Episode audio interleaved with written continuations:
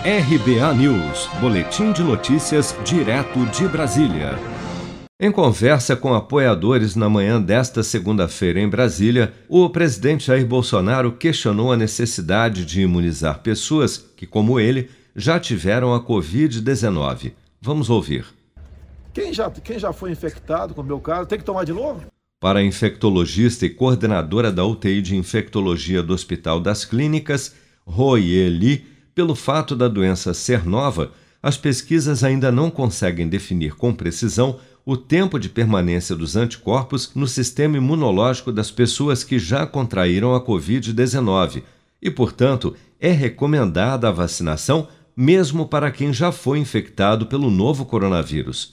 Segundo a especialista, aspas, a maioria dos estudos fizeram acompanhamento de 3 a 5 meses e boa parte dos pacientes mantém anticorpos detectáveis, mas ainda não dá para dizer o que isso realmente significa, porque há pacientes que, mesmo com anticorpos, se reinfectaram. Fecha aspas. Na tarde desta segunda-feira, em conversa com jornalistas, após jogo de futebol beneficente na Vila Belmiro, em Santos, litoral paulista, o presidente Jair Bolsonaro voltou a afirmar que não irá tomar a vacina contra a Covid-19.